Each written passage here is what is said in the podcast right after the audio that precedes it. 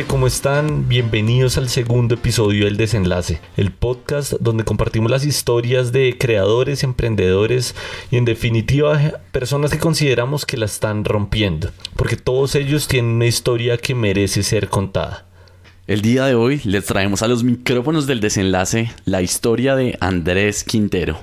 Andrés Quintero, número uno, es profesor universitario.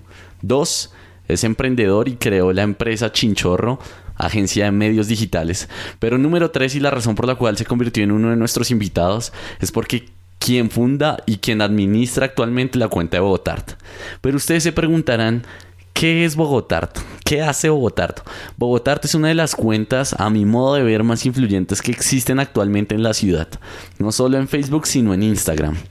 ¿Por qué? Porque se ha encargado de mostrar todo el otro lado de la ciudad, compartiendo el trabajo de fotógrafos, de artistas callejeros, de grafiteros, artistas urbanos, en fin, un sinnúmero de gente. Pero no solo se quedó en lo social y es esta, una de estas cuentas que se encargó de ir más allá más de 150 mil seguidores en Instagram. En el 2016 publicó un libro llamado Más que Muros y ha trabajado en proyectos de impacto social, como es por ejemplo el proyecto en el barrio Los Puentes, al sur de Bogotá, en el cual se realizó uno de los murales más grandes de Latinoamérica, es el graffiti más grande de Latinoamérica, con varias colaboraciones que generó un cambio de la vida para los habitantes del sector.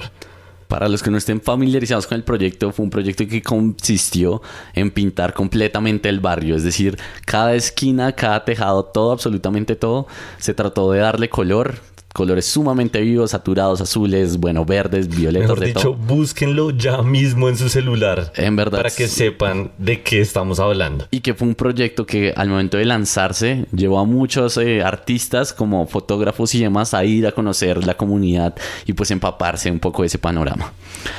Antes de empezar el podcast quisiera darles dos cosas que me llevo.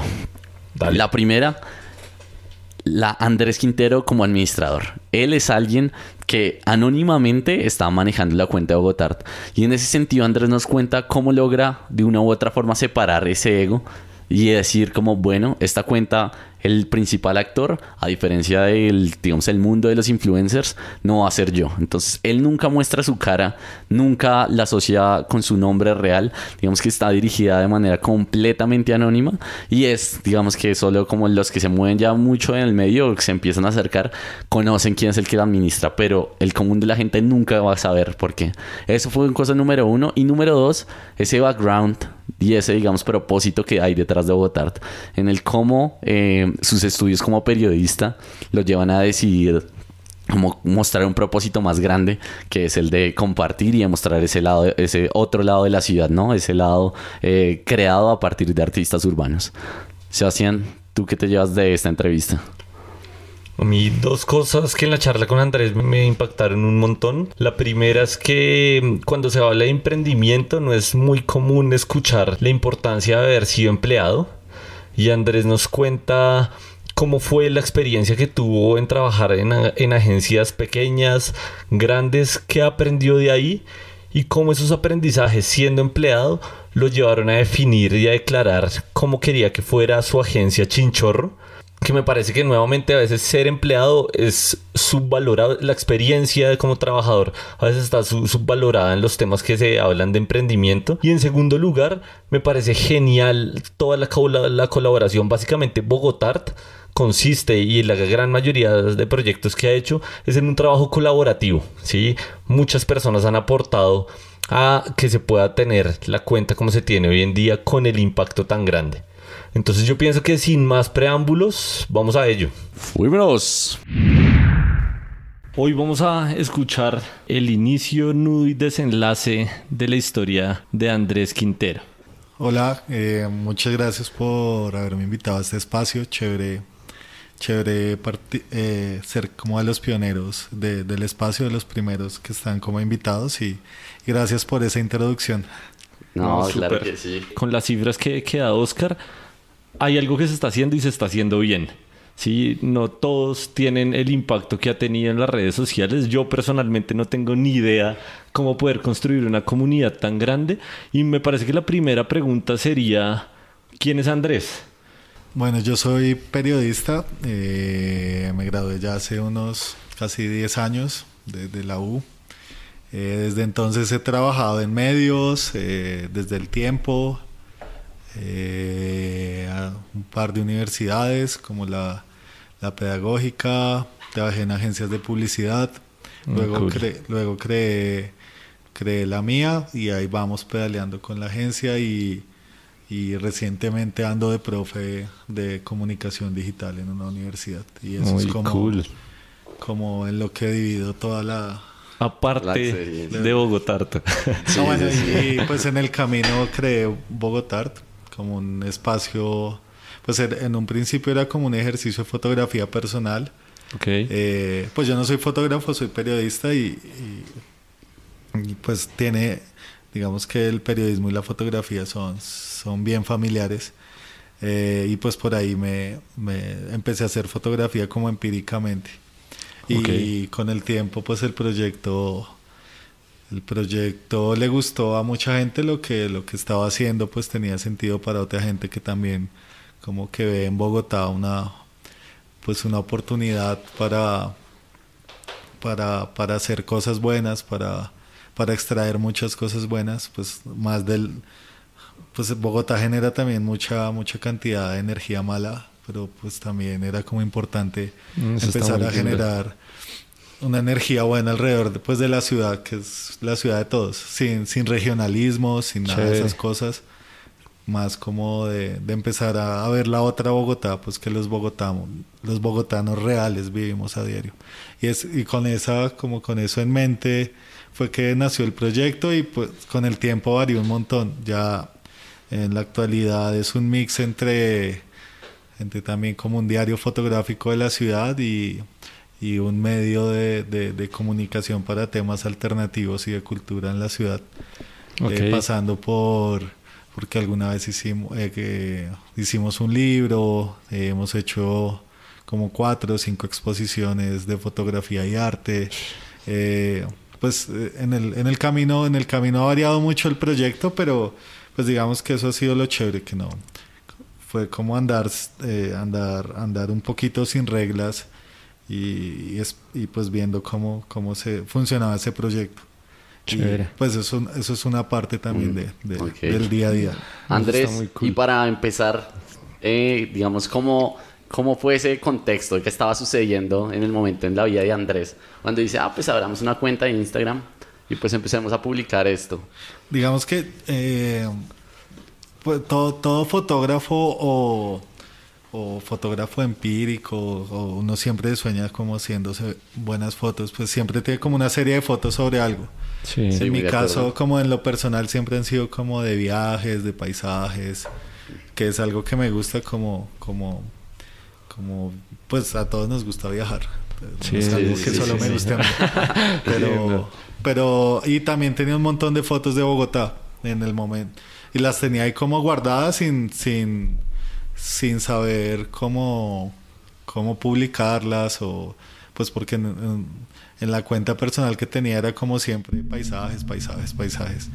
Eh, y no, un día, un día como vamos a hacer algo sobre Bogotá, vamos a... Pero ya tenía mucho material, tenía ahí como, como material urbano. Mmm, Ay, más o menos, ¿qué año estamos hablando? 2012. 2012. Por ahí. 2012. Ok. ¿Qué tanta fuerza tenía en ese momento Instagram o qué tanto la gente estaba...? Ya, habían, ya, ya había, por ejemplo, ya existía Igers Colombia, Igers, Colombia, Bogotá, que, que digamos que si uno lo, lo mira fueron pioneros en el tema acá de Instagram ya existían influenciadores en Instagram, pero era todavía muy reducido, era muy de nicho. claro, claro. Y, habían muy pocos, pero fue. fue. Instagram fue en su momento, pues todavía lo sigue siendo una, es una red como para inspirarse, es una red dentro de todo, dentro de todo como la basura que hay en digital, digamos que, que es una buena red para, para encontrarse con cosas nuevas, como que lo nutran a uno. Eso, es una linda forma de ver la red. Sí, y, justamente ahí usted estaba trabajando, ahí ya había salido hace un par de años de la universidad, cuatro años, ahí usted estaba trabajando eh, sí, yo en estaba el tiempo. Trabajando en, publicidad, como en ese momento que surge el boom de Instagram. Pues para mí surgió el boom de Instagram eh, cuando pude comprarme un celular, un smartphone, entonces Ah, ahí me di cuenta sí, que existía, porque el resto, pues Instagram ya existía como hacía un par de años, pero Sí. yo, yo tenía una, una flechita con la que podía-. Recibir mensajes de texto. Dos al tiempo y se bloqueaba. Sí, exacto. Entonces, eh, pero fue eso, fue como empezar a hacer contenido que, pues contenido digital con lo que uno podía hacer con un smartphone y pues que eh, bien usado, pues por ejemplo Oscar que, hace ya fotos muy mucho mejores o gente que, que ha venido luego haciendo fotos empíricamente como y que, que son muy pros, pues un smartphone le brinda a uno ciertas capacidades eh, que, no, que, que no le brinda como la fotografía profesional, pero pues también la fotografía profesional tiene todas las posibilidades que uno se quiere imaginar respecto como a la fotografía digital.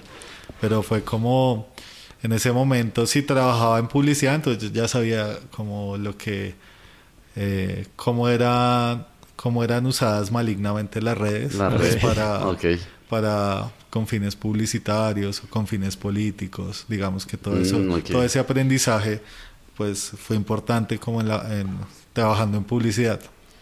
Es como que le dijeran, le, le dijeran a uno que el niño Dios no existe.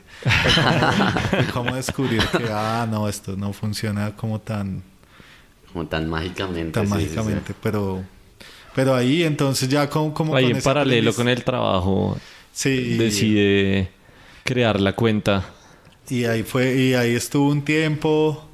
eh, ah, empecé a conocer a los artistas porque siempre ponía el trabajo de muchos artistas, pero la verdad conocí a un par nomás de los que estaban pintando en la calle. Ahí estamos hablando de grafiteros. Sí, Ok.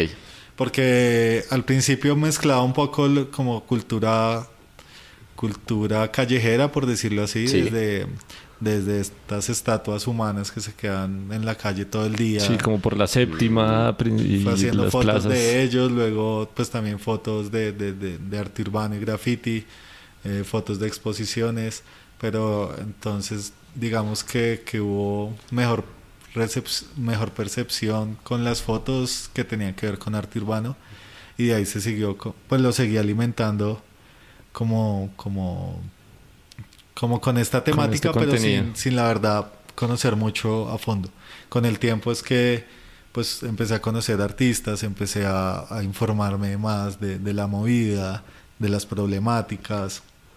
También en ese momento estaba una discusión fuerte con el tema del asesinato de Tripido, de, del Ah, grafitero. del grafitero. Sí, Sí, sí, sí, claro. Entonces, claro. entonces digamos que, que había todo un contexto social muy interesante para, para, para como el boom que también tuvo a la par el arte urbano en la ciudad. Entonces fue como fue como dos, sumar dos cosas que estaban pasando en Bogotá. Pues en Bogotá ha, ha existido graffiti desde los 60, que era graffiti político, eh, pues pasando por todo, por lo pictórico, por lo contestatario, por, por el writing de, de los barrios. Sí. Eh, pero fue entonces aprender todo eso y que de, y de lo que y de lo que estaba de lo que pasaba detrás de todo esto y también ya pues luego cuando vinieron las, las dos administraciones distritales que, Mm, que han claro. aprovechado como la práctica de, de los artistas para pues con fines políticos Sí. tanto tanto el de izquierda como el de derecha Y una pregunta, ¿y en qué momento Bogotá eh, como empie- o sea, pasa de ser como ese niño y se empieza a crecer y ya, porque empieza como muy hobby, de empezar a compartir hobby, esas fotos. sí. Y en qué momento dice, bueno, ya me está empezando a consumir más tiempo, esto se está empezando a crecer, la gente está empezando a mostrar interés. Pues, de- eh, o sea, al, al tercer mes de creado Bogotá, ya, ya el tiempo había sacado una nota sobre Bogotá. en- Así. Rápido. Pero muy pues, bueno. sin- o sea, yo me fui ese año de vacaciones y, um, y cuando volví tenía un, un montón de, de mensajes de amigos que sabían que yo... que- Había iniciado Bogotá. Sí, que, que estaba ahí como detrás de la cosa y, y como, oiga, bacano, salió en el tiempo, pero eh, digamos que ahí solo reseñaban la cuenta, pero claro, cuando volví, la cuenta duró abandonada como un mes mientras yo estaba de vacaciones, Ok, pues como sí, no lo tenía de trabajo. ni Sí. nada. Eh, entonces, claro, cuando volví la cuenta ya tenía como 10 mil seguidores. Entonces, pues digamos que desde ese, desde, desde ese punto fue como, bueno, hay que hacerlo más juicioso, hay que investigar más, hay, eh, hay, que, hay que profundizar en algunos temas, hay que no ser tan banal en otros temas. Eh, y, o sea, hacer la tarea. Hacer la tarea, hacer la tarea de, y pues ya, ya con el tiempo eh, surgió la primera exposición que organizamos, que fue con tres artistas, con Cacerolo, es el del cuadro allá, eh, Cifuentes, Luis Carlos Cifuentes, que es otro artista, él es santanderiano, pero reside acá en Bogotá, y con DJ Lu.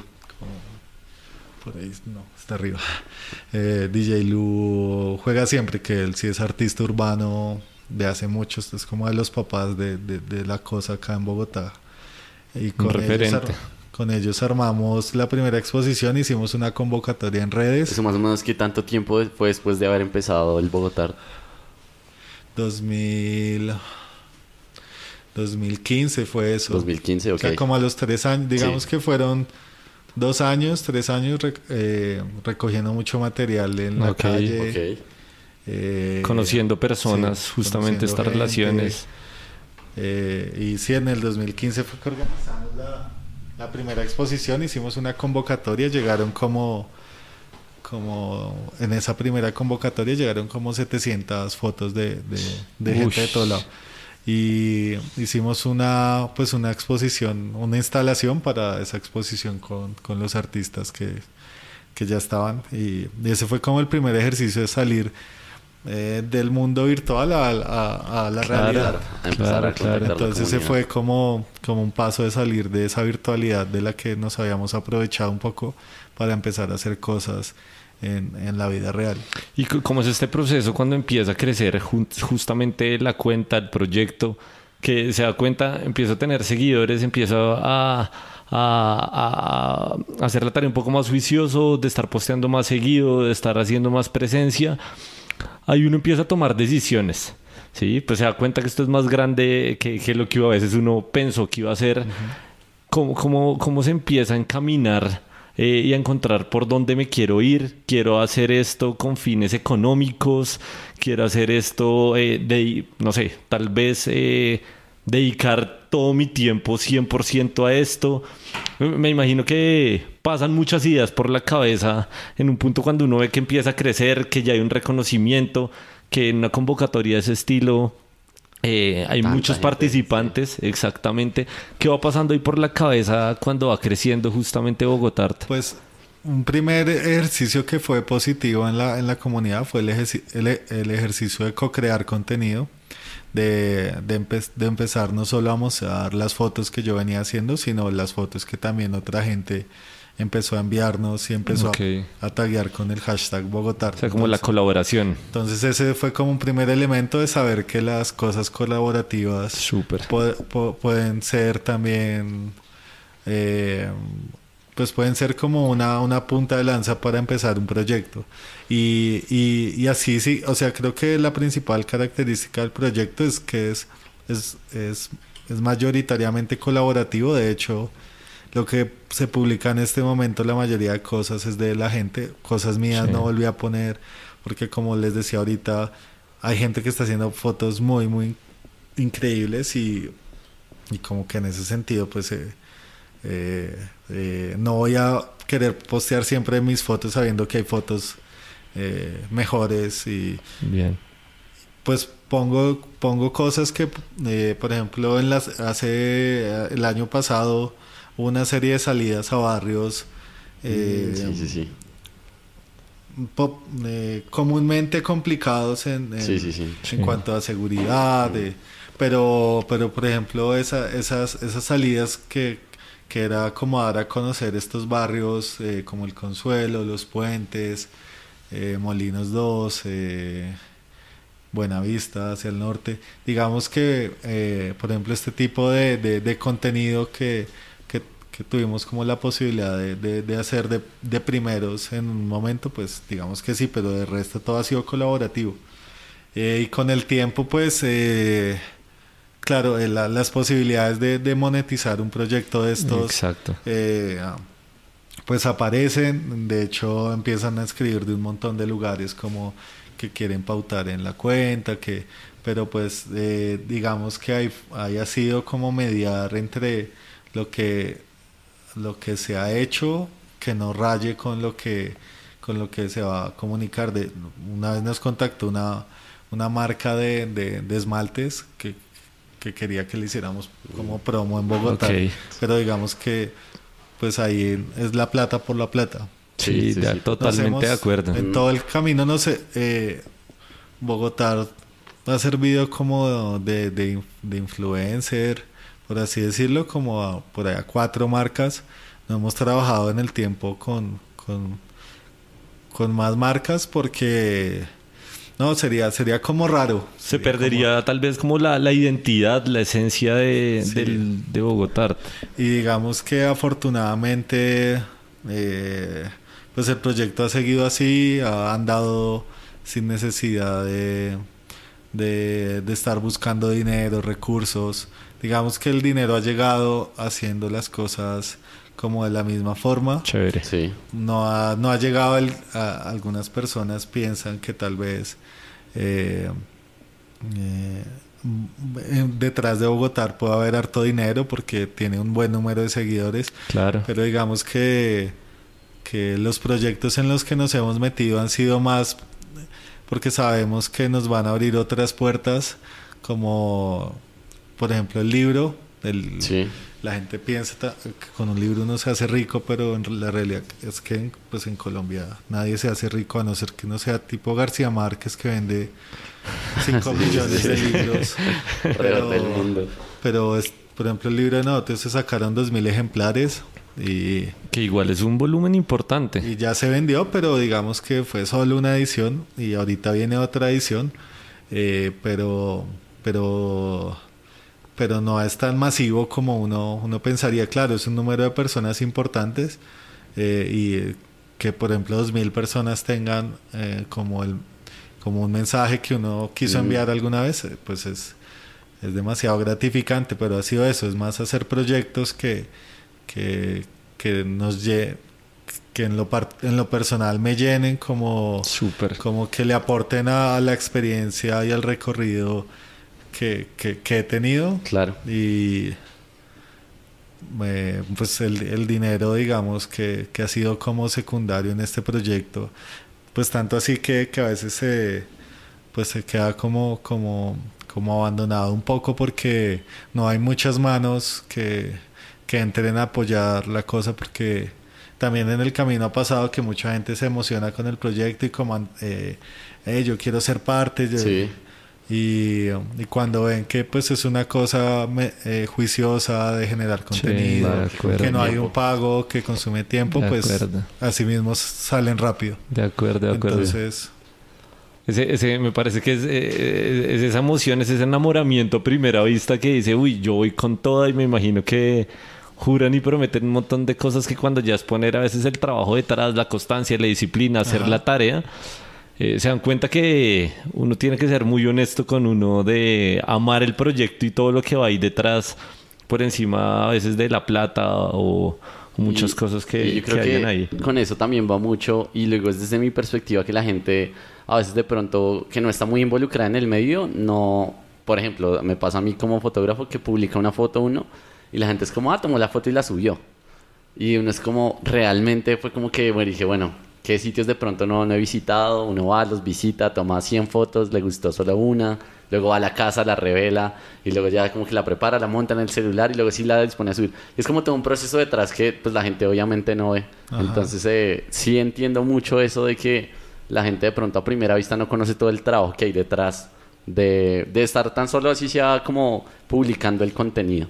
¿Y qué iba pasando en su vida entonces después de esa primera exposición? Eh, donde hay esta reunión. Nuevamente usted ahí sigue trabajando eh, en la agencia de publicidad. Sí, pues aparte me, siempre me ha tocado trabajar, pues yo trabajando como independiente y con la agencia como unos seis años.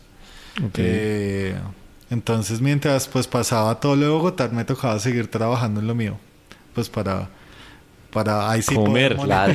comer. claro. Y Y, y, pues eso iba, iba a la par con, con Bogotá, como alternar el trabajo real con, con el proyecto, con este proyecto.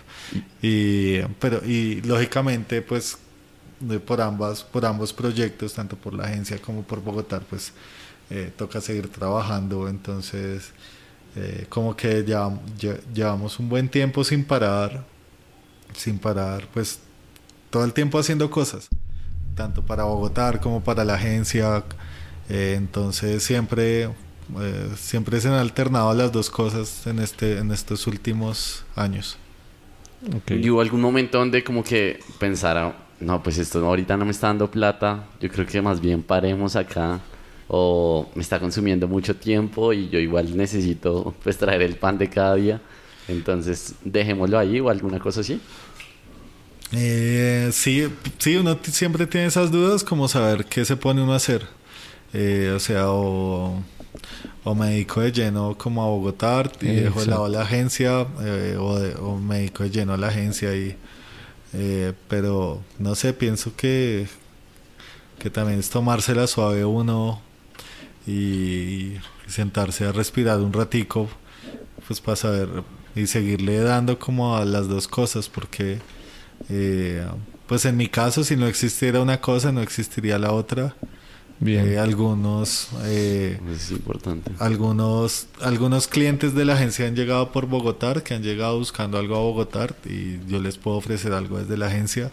O desde la agencia han llegado proyectos que nutren a Bogotá de alguna forma.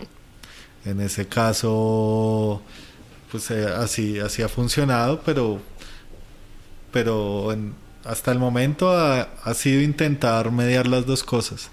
Aunque, um, aunque lógicamente esté uno, está uno como sin tiempo siempre para hacer cosas, para, porque está uno siempre como llevado. claro, y balancear la vida y sus cosas también. Pero bueno, eso también es chévere, estar como en movimiento.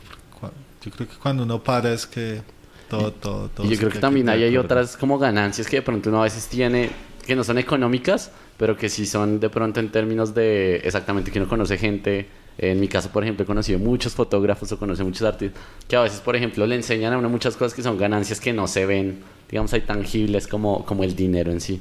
Entonces eh, pienso que eso también es como importante rescatarlo, ¿no? Como que en el proceso se, se, va enamorando de eso. Sí, uno se va nutriendo de muchos lados, de muchas cosas, de... En este caso, afortunadamente ha sido desde Bogotá nutrir, nutrirnos del arte, que, que el arte igual lo pellizca a uno y pues le cambia la, la, forma de ver como, como las cosas y, y, también cómo afrontar la vida. Andrés, ¿y, esa, y, esa, y ese gusto como por el arte? Eso yo preguntar. Lo, o sea, lo desarrolló fue como en el camino o fue como que desde siempre ha tenido como ese gusto? ¿Desde el pregrado o desde el colegio? ¿Cómo es ese gusto particular ahí? Eh, ah, yo en mi adolescencia grafiteé, o sea, pero era... ¿Hay fotos de eso? No. Valdría la pena verlas. Eh, hacía, hacía un poco de vandalismo en, en, ese momento, pero digamos que, bueno, esto, esto, no necesariamente tiene que ver con un gusto por el arte. Digamos que el gusto por el arte eh, va, va nutriéndose también de varias formas de arte. En mi caso, eh, siempre me ha gustado eh, la literatura y, y, desde ahí digamos que se empieza uno a interesar por otras formas de arte como el cine, la pintura, el arte urbano. Eh, digamos que pues, desde que uno tenga un gusto por algunas de las ramas del arte, digamos que es muy fácil después llegar a, a, sentir algún aprecio por, por el arte en general o por ramas en específico. En lo personal, por ejemplo, pues me gusta la literatura, pero por ejemplo soy flojo para leer poesía. Prefiero, me gustan más como las novelas, eh, pero, eh, pero igual me disfruto también yendo a un concierto de piano o, una exposición de fotografía o de arte, no sé. Pero pues que haya como algo especial, como que alguien en mi familia sea pintor, sea, no, no, de hecho mi familia es, es muy normal, es, somos, clase media, mitad paisa y mitad boyacense y, y, Y digamos que es, es gente, somos gente sencilla y normal que no había sido una gran historia de alguien que, que inspirara. O un influenciador súper claro, familiar, un mentor familiar. No, de... de hecho, o sea, soy, me gustó un montón el fútbol porque en las familias como, como la mía, que son la mayoría de familias acá en Colombia, digamos que el fútbol es lo, lo único que, que, importa y, desde, desde, chiquito lo están formando a uno para que uno sea futbolista. Y, también jugué fútbol en una época y escuela y todo y eh, ganamos, gané un par de torneos de Olaya con el equipo que jugaba. Ah, qué bacana. Pero, pero sí, o sea, no sé, tal vez en la universidad es que uno empieza también a afianzar gustos, a eh, afortunadamente la carrera que estudié, que es periodismo, también le permite a uno nutrirse de varias... Claro, explorar mucho. De varias, sí, de varias ramas del conocimiento y, y pues algo de eso queda ahí como, como para seguir haciendo cosas. Y, y nada, y también el, paso por los trabajos es importante. Eh, en algún momento uno sale, pues en mi caso yo salí como odiando la publicidad en un momento de la vida para... ¿Estudiando o trabajando? Trabajando ah. para luego formar mi propia agencia. Eh, Entonces... eso iba a preguntar, ¿cuándo toma la decisión de decir, bueno, empecemos este proyecto de formar la agencia? Eh, pues eso surgió a medida que, que, que las empresas con las que yo trabajaba me empezaban a exigir a mí eh, como yo ya llevaba año y medio de trabajando como por prestación de servicios eh, para una empresa eh, pues la empresa le, pues por ley creo que no puede uno no puede mantener tanta tanto tiempo una persona una relación comercial tan larga como se vuelve empresa o, se viene a trabajar con nosotros entonces yo no pues formó mi empresa. Ah, okay, okay. y y pues ya con la empresa es como, como estrellarse un poco con el mundo real de, de, de, la burocracia y el formalismo, de, tener que pagar impuestos mes a mes, sí, de, tener que contratar un contador y, y, como unas cosas con, para las que uno no está preparado realmente. Totalmente de acuerdo. ¿Cómo, es ese totazo inicial? Como primero, ¿hace cuánto, digamos, en qué año comenzó la agencia y cuál es el nombre de la agencia? La agencia se llama Chinchorro y empezó 2014. Sí, 2014 empezó. Más en el 2014 y ahí uno empieza a totearse y darse cuenta que toda la burocracia y los procesos, uno dice, alguna vez me debieron haber enseñado esto, porque nadie me dijo que tocaba hacerlo. Sí, sí, sí, y además es algo, eh, es algo engorroso, es algo como que le saca a uno mal genio en ocasiones.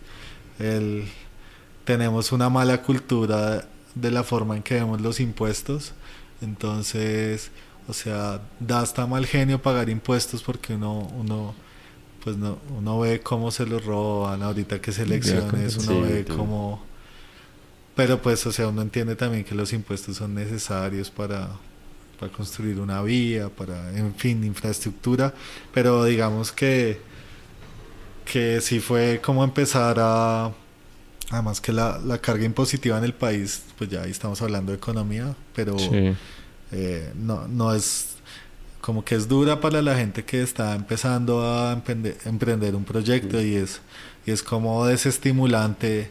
O sea, uno va en el camino preguntándose como, ah, ¿será que ya paro acá y me vuelvo a emplear? Porque de empleado, pues uno la tiene... asegurada. uno la tiene asegurada en cuanto a la estabilidad económica que tiene uno mes a mes, pero también uno es eh, pues uno piensa ahí como volver a cumplir horario, volver a, a, esa dinámica del, del, del, del, caos mañanero, del trasmi. total. Y es como, pues, o sea, todo eso lo sopesa uno para decir, como, bueno, sigo trabajando un poco por mi cuenta y, y y, la, y las personas que estamos vinculadas desde, desde las áreas de las humanidades o de las artes, en mi caso es de las humanidades, somos, somos personas desordenadas mentalmente hablando. Entonces, no es lo mismo que la mente de un ingeniero o la mente de, alguien que trabaje eh, en números, que le es mucho más fácil eh, pues ordenar su vida económica. Digamos que, o sea, en, mi caso y sé que le pasa a mucha gente, tal vez por la formación, por la naturaleza de la mente, no sé qué será, pero eh, es muy difícil organizarse como en como en, un proyecto de estos que implica que uno esté pendiente de impuestos y todas esas cosas. Entonces por eso siempre es como importante armar un buen equipo de, de trabajo. ¿Ahí pues, empezó la agencia solo o la empezó ya con alguien? Eh, tengo un socio y la empezamos los dos, y, pero los dos duramos un buen tiempo pues organizando todo, pues a medias a la par que íbamos trabajando entonces con el tiempo pues ha ido creciendo el equipo. En este momento somos ocho en la agencia. ya son un montón. Pero y sí es y es y es chévere y es eh, y es eh, y es muy positivo porque está uno generando empleo por decirlo claro. Pero también es difícil mes a mes como saber que que, que hay que asumir todo, todas, toda esta responsabilidad con, con gente que ha confiado en, en, en ti para, pues, para trabajar. Pero pues todos los días se trabaja igual de motivado. chévere, chévere. Y una pregunta, ¿hubo algún punto donde dijera como, ¿por qué no voy a arriesgarme y voy a irme completo con Bogotá? O decir como, quiero dedicarme al 100% a esto, o decir como, me quiero dedicar 100% ya a la agencia. O sea, ¿no hubo algún punto donde dijera como, ya quiero como escoger uno? Es que afortunadamente los dos, los, dos procesos... ¿Se complementan un poco? En algún punto se han complementado, pero digamos que cada uno ha encontrado su camino eh, y, y afortunadamente como que he estado eh, detrás de los dos proyectos, entonces como que no sé, irme, irme hacia un solo, escoger uno solo es como cuando los papás tienen que escoger a un hijo. sí, sí, sí. Entonces eh, sí se piensa, pero no sé, como que luego uno, uno, uno lo analiza un poco mejor y, eh, y tal vez se decide uno seguir con ambas cosas. Y yo tengo la pregunta de cuál es la motivación de crear una empresa, porque cuando uno comienza, nuevamente se da cuenta toda la carga de impuestos, la responsabilidad adicional adquirida, como nuevamente ya estos dependen de mí, ¿sí? Entonces, ya si es duro solo cuidarme a mí y garantizar mi comida, ahora eh, garantizo la del resto. ¿Cuál es esa motivación que hay detrás o, qué pasó tal vez en su vida eh, empleado o estudiando que diga, fue pucha, creo que de pronto puedo hacer las cosas mejor o diferente o quiero generar un impacto y voy a crear una empresa para esto? Eh, no sé, en mi caso nunca ha habido, pues nunca existió una motivación de crear una empresa. Bien. Eh, pues no sé, tal vez nunca me veía. Eh, yo, yo estudié periodismo y románticamente siempre me vi como eh, haciendo periodismo desde regiones lejanas. Mm, eh, no sé, yo veía desde niño, yo siempre tengo eso, como que es un recuerdo muy presente la, la guerra de Irak en los 90. Y yo veía a los periodistas eh, como de CNN y decía como me gustaría hacer algún día esto. Y así me veía, y yo me veía haciendo periodismo siempre. Entonces tal vez cuando, cuando se crea Bogotá, es respondiendo a esa necesidad de, hacer periodismo de alguna forma. Entonces, o sea, no es como, no, no, no es como crear el medio como tal, pues porque eso digamos que uno lo ve en la carrera y, y está en, los, en el paso por la universidad como ejercicios académicos, uno crea medios, uno crea un fanzine, un pasquín, algo para comunicar. Pero en este caso pienso que Bogotá también respondió a esa necesidad, como eh, que yo tenía de mostrar algo a través de, de, una forma de hacer periodismo, que es la fotografía. Entonces, en este caso, como que había más esa necesidad y la, y la, y la empresa pues surgió, surgió como consecuencia del camino que, que, que en el que me fui desenvolviendo laboralmente vinculado a empresas. O sea, siempre trabajé en el mundo digital, Escribía para digital, eh, le manejaba las redes sociales a empresas, hice ese aprendizaje del, del community manager, Mm, de, de agencia. Todo de- a través de la experiencia, ¿verdad? Sí, o, sea, digamos- como intentando... eh, Sí, y digamos que cuando surgió este, este boom de las redes sociales no había una teoría que, que Claro. explicara cómo hacer las cosas. Sí, exacto, sí, sí. exactamente. Como, no sé, en el periodismo tradicional que ya habían manuales, ya había, digamos que cuando surgió este boom de las redes sociales fue abrir, abrir las redes empíricamente y ver prueba y error, prueba y error. Entonces así pasé como del tiempo a, a Leurnet, una agencia de publicidad. Luego trabajé en Caracol, también en la parte digital, en Santa Chava, que era una agencia de publicidad. Digamos que esta agencia me inspiró mucho porque era una agencia también pequeña, éramos 8 o 10 personas, Chévere. habían hasta dos perros. Y, y era como otra forma de hacer las cosas, o sea, no era la agencia de publicidad así eh, competitiva que estaba Bien. pensando todo el tiempo como en, en qué cliente cogemos, o sea, Mm, ya. en esa locura que en la que se, se meten las agencias grandes que pues no sé, a, la- a mucha gente les gusta este ritmo y esta forma de hacer publicidad.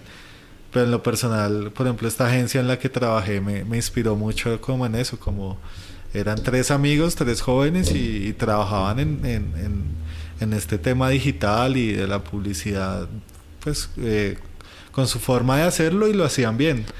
Entonces, como que basado en, en esa experiencia, en, tal vez en esos aprendizajes, fue que eh, si algún día tengo una empresa, quiero que sea como así, o sea, sí, está Chévere. chévere, el, el tema de la plata y hacerse millonario, pero pero no, no, no es todo eso, o sea, chévere ir uno a un trabajo donde no esté tranquilo, donde no, no tenga un horario eh, estricto, yo me iba en bicicleta eh, temprano, trabajaba y me volvía en la tarde a la casa en bicicleta y era como, como muy tranqui, en cambio en la otra agencia pues todo el mundo estaba pendiente del tema de la ropa y- llegaba uno sudado y como entonces Un no montón sé. de banalidades.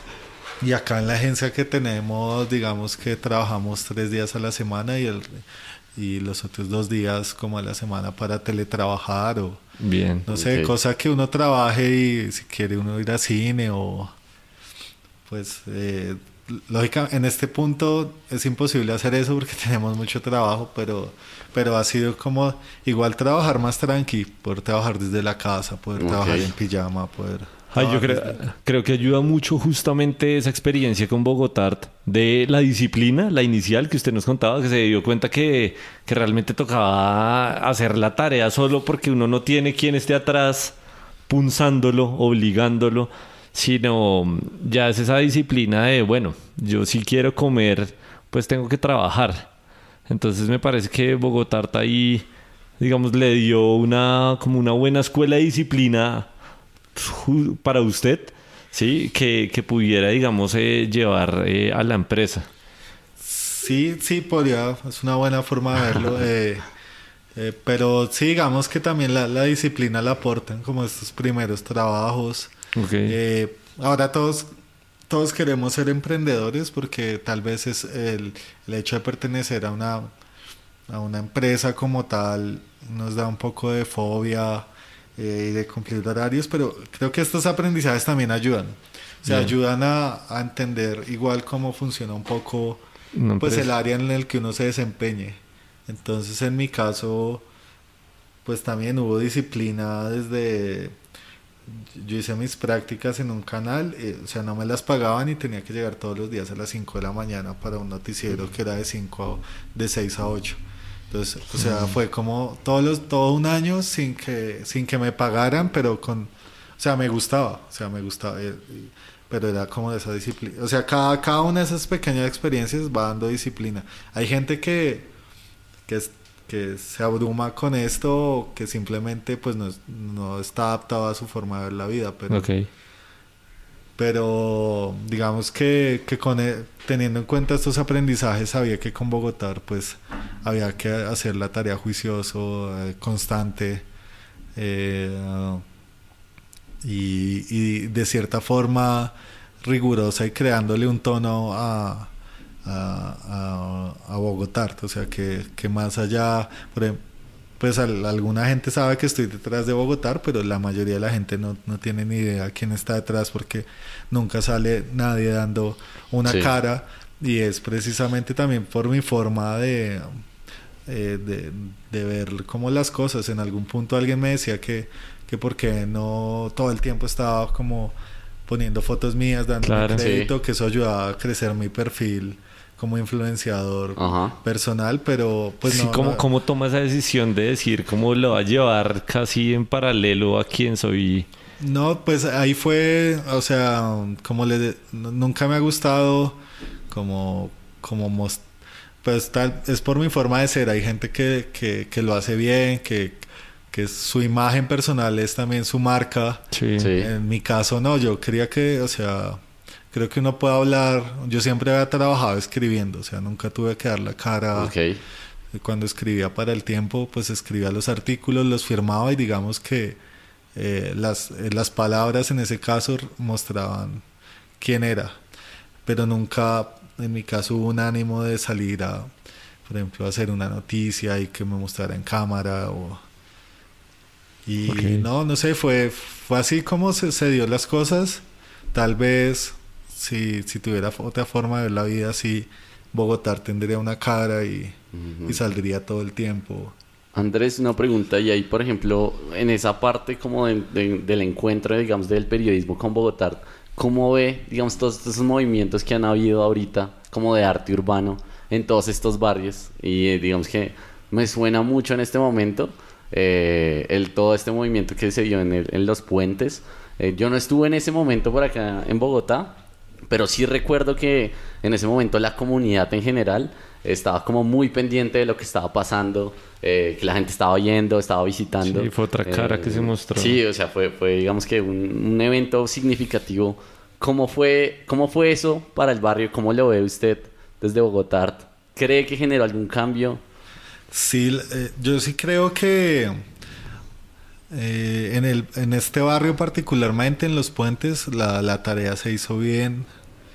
Eh, se formaron unos líderes comunitarios importantes que, que, vieron que, que, a través del arte y pues a través de la misma incorporación de, de esta práctica en su barrio pues podían obtener algunos beneficios eh, alternos. Y es como que eh, atraer empresas a que en, ese barrio han grabado comerciales, novelas, eh, arman salidas de arte urbano. Eh, al final de los recorridos la señora les ven, la, pues la, comunidad le vende a uno diferentes tipos de cosas, desde comida hasta artesanías. yo sí creo que, que el, barrio, el, esto en el barrio tuvo un impacto, pero desafortunadamente con el tiempo y pues es como la misma naturaleza de, de, de, cómo funcionan las cosas acá, pues eh, hay como una pausa en el acompañamiento estatal, en este caso distrital. Ok.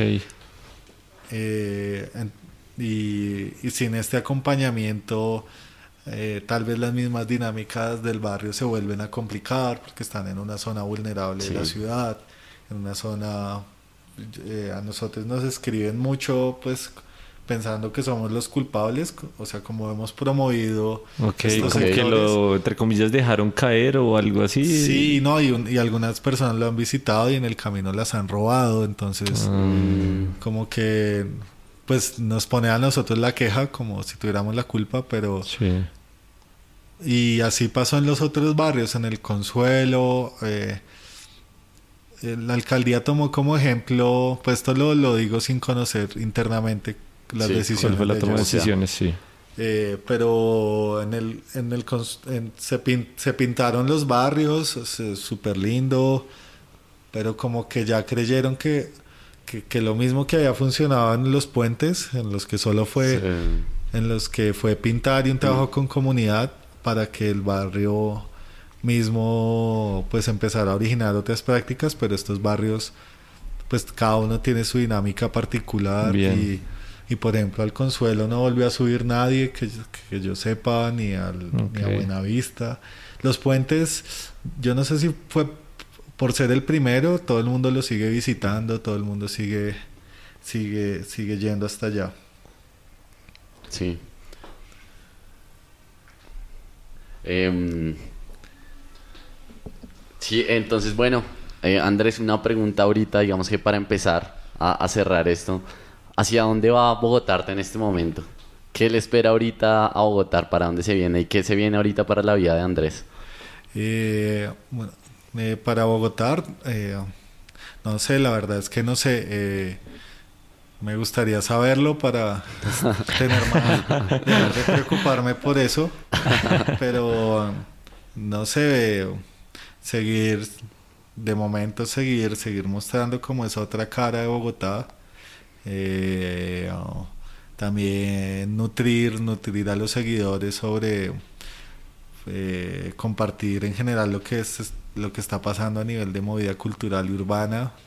Eh, y con el tiempo, no sé, o sea, ahorita viene una reedición del libro, entonces como que haremos, estaremos encargándonos de esta comunicación un poco, eh, pero no sé, a futuro eh, me gustaría, o sea, que, que Bogotá pudiera tener como un equipo para estar generando información, estar contando Contenido historias permanentemente. Mm, Pero esto requiere también como, como que pasen un tipo de cosas para, pues para, para poder tener un equipo que, que, que colabore con, con esto. Y, eh, y en lo personal, no, pues eh, no, no parar, seguir, seguir viajando, creo que, que eso es lo que, por lo que trabajo quizás finalmente por, por echarme una escapada de vez en cuando a, algún lugar. Eh, recientemente he empezado a dictar clase, entonces ha sido un enriquecimiento nuevo, Oiga, distinto. Eh, alimentarse eh, alimentarse de lo que de lo que están pensando eh, mentes jóvenes o sea yo, yo yo creo yo me siento joven pero pero comparándome con mis estudiantes les llevo 15 años entonces digo como wow hay, hay toda una diferencia ahí de generacional Claro. eh, pues que la, la sociedad siempre acostumbra a encasillar a la gente a- en algo, entonces ahora son los millennials y, Ah, y sí, este cuento, eh, y, y, pero encierran ahí a toda una a toda una generación de 20 años, desde gente que nació en el 86 hasta gente Sí, que nació en el cierto. 90 y en el 2000, no sé. Sí, sí, sí. Entonces, pero ver, ve- eh, como nutrirme de, esta nueva experiencia ha sido, ha sido muy chévere, de la experiencia docente. Andrés, ¿y qué, qué consejo le darías a alguien que ahorita está como ese artista que está empezando o ese que quiere simplemente emprender de pronto compartiendo más arte o promoviendo más arte, promoviendo más cultura? ¿Qué consejo de pronto práctico le puedes dar a alguien que está ahí en ese de pronto eh, momento de dar ese primer paso o, o que está en la mitad, digamos, de ese trayecto? Con esa duda sobre Sí. todo. No sé, creo que, que informarse primero sobre del paso que uno quiere dar, porque como ahorita eh, tú lo decías, de primeras uno se enamora de las cosas y uno "Ah, me va- a inventar un proyecto de arte que, que cambie el arte en la ciudad y, y llegan a hacerlo, pues no tienen en cuenta lo que ha hecho gente antes.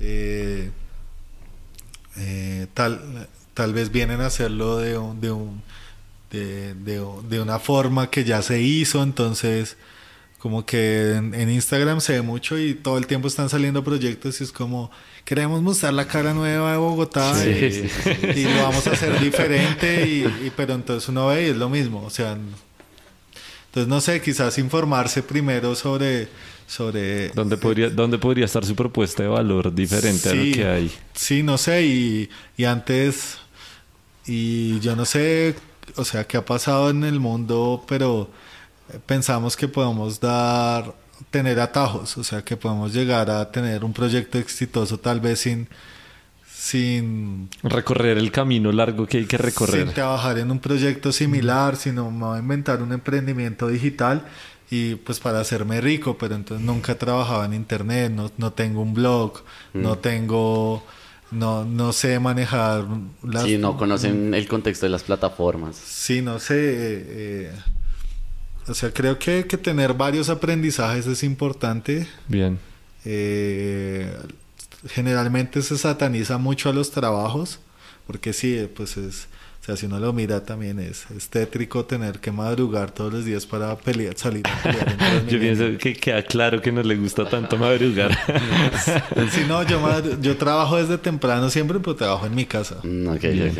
Entonces, eh, sí, de hecho, no, no, no soy dormilón, pero, pero no sé, ese tipo de experiencias lo forman a uno en otros aspectos que son importantes de la vida, como la disciplina, como entender, relacionarse con en un ambiente laboral, aprender un poco de gente que, que tiene buena experiencia, que tiene buenos proyectos. Y sí, los trabajos, eh, eh, pues dependiendo de la empresa y del trabajo pueden resultar más o menos tediosos, pero pues yo pienso que es importante también tener unas primeras buenas experiencias eh, para adquirir algunas cosas y aunque también hay chicos que han eh, hecho emprendimientos de cero sin haber trabajado nunca en una empresa y son Sí, muy yo, yo creo que ahí no hay fórmula, ahí no hay fórmula, pero sí es claro que todas esas experiencias lo han ayudado a usted a llegar y a lograr lo que ha logrado Sí, ahorita. En, en lo personal, sí, no, Chévere. no, no podría, no podría hablar como,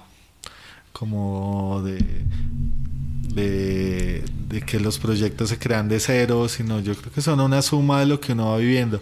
Y uno siempre, en mi caso, en mi caso, eh, como decía Steve Jobs, uno tiene que que quebrar algunas buenas empresas al principio para Bien. saber que en mi caso también quebramos una empezando, que fue el primer emprendimiento, pero pues eso entonces le da uno una- un aprendizaje Claro, es sobre algo. parte de- Sí, y son, y es desilusionante y es motivante, pero, pero la cosa es como no es, no es fallecer, no, no, no quedarse quieto, siempre tener, tener en mente algo, alguna cosa. eh, eh, a veces uno está cansado como de, no sé, últimamente vengo trabajando un montón, pero bueno, entonces quizás es bueno hacer una pausa.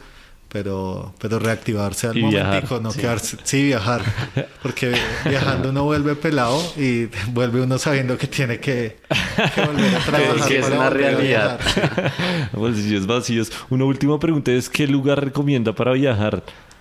Que le haya marcado un montón. Mm, no sé, eh, Uyuni en, en Bolivia, Uyuni en Bolivia es, chévere. Es que todo ese viaje para llegar hasta allá es toda una experiencia extrasensorial de, de enfrentarse con Bolivia, que tiene unas condiciones muy particulares, eh, de enfrentarse con uno mismo, de, no sé, ese viaje es- espiritualmente es como, pues a mí, a mí me, me, me marcó mucho en muchas cosas, eh, pero no, hay, hay, hay muchos está. lugares que, Chévere. que a los que uno debería ir. Acá en Colombia hace poco estuve en Múcura, en la isla ¿Dónde Múcura, que es? queda como a, a dos horas en lancha de Cartagena, mar adentro. Es un lugar el que, en el que no hay ni señal de celular y, y es, es increíble. Increíble. para bucear, para, no sé, para compartir con la comunidad, para comerse una langosta en cinco mil pesos, eh, para acampar, para, no sé, para volverse como, a- como a encontrar con un plan sencillo y sin la, la cosa de estar subiendo mi experiencia a las redes sociales, sí, sino sí, se va uno, se desconecta y, y eh, ese sitio es chévere, pero, pero hay, hay un montón, no sé, cada, cada lugar le, le aporta a uno algo, algo nuevo. Bueno, no, pues Chévere. muchas Andrés, gracias. Mil Andrés. gracias de Sí. verdad por su historia, todo lo que nos transmitió. Realmente me parece que tiene una historia muy chévere, sí, muchas, muchas cosas eh, moviéndose en paralelo. Eh, y, y pues nada, yo estoy agradecido. Sí, no, Aprendí pues, un montón. gracias. No, gracias Y- a ustedes. No, y, y yo creo que en verdad me- se- uno aprende mucho, yo aprendí mucho como de, de esa persona, ¿no? De, de Andrés como persona humana, eh, que de pronto pues exactamente, tal vez. Exactamente. No es lo que se ve en las redes sí, no es lo que sociales. se ve en las redes sociales. Y toda esa filosofía detrás, eh, de todo lo que hay detrás, de, de pronto más allá de solo, de pronto lo que uno ve muy superficialmente en Bogotá, que es como, así le tomo una foto al graffiti, sino toda la historia detrás, eh, todo el propósito también detrás, pues me, me, me, llena mucho la verdad y me gustó mucho pues que, que haya aceptado hacer parte de este desenlace. Entonces, eh, no sé si hay algo más por decir, algo más que nos falte por cubrir, Andrés, antes de despedirnos. Eh, no, eh, no, viajen, no viajen, pásenla bien eh, y no sé, eh, como pensar siempre en acumular experiencias más que más que, más que dinero, Es, es, es, la clave. Pues cuando uno acumula experiencias digamos que va adquiriendo una, una riqueza ahí que no es comparable con, con nada bueno no pues muchas gracias Andrés cómo lo pueden encontrar en las redes sociales el Instagram es H Andrés Quintero que es por la única, pues tengo Facebook y Twitter, pues no sí, sí, Sí, es la plataforma más... Y nada, pues el de Bogotá, aunque... ¿Qué cómo es? Contar cosas de, de, de Bogotá exclusivamente. Y de, de, mucha gente, mucha gente talentosísima que está haciendo cosas eh, a nivel gráfico, a nivel fotográfico. Bueno, no, pues muchas gracias Andrés. Eh, gracias a todos los que estuvieron pendientes y nos veremos en otro episodio del desenlace. Bueno gente, gracias a todos los que llegaron a este punto. Espero que les haya gustado un montón la charla que tuvimos con Andrés. Y por favor, no olviden compartir, comentar, escríbanos qué les pareció, si quieren ver a alguien más, contáctenos por redes sociales, búsquenos, hagan mucho ruido. Y si de casualidad tienen el tiempo, les agradeceremos infinitamente que se pasen y nos dejen un review, ya sean en las distintas plataformas que lo estén escuchando. Para usuarios iPhone, nos pueden encontrar en iTunes y también estamos en plataformas como Anchor, Player FM, Pocket Cast y próximamente Spotify. Así que eso será todo por hoy y nos vemos en otro episodio del desenlace.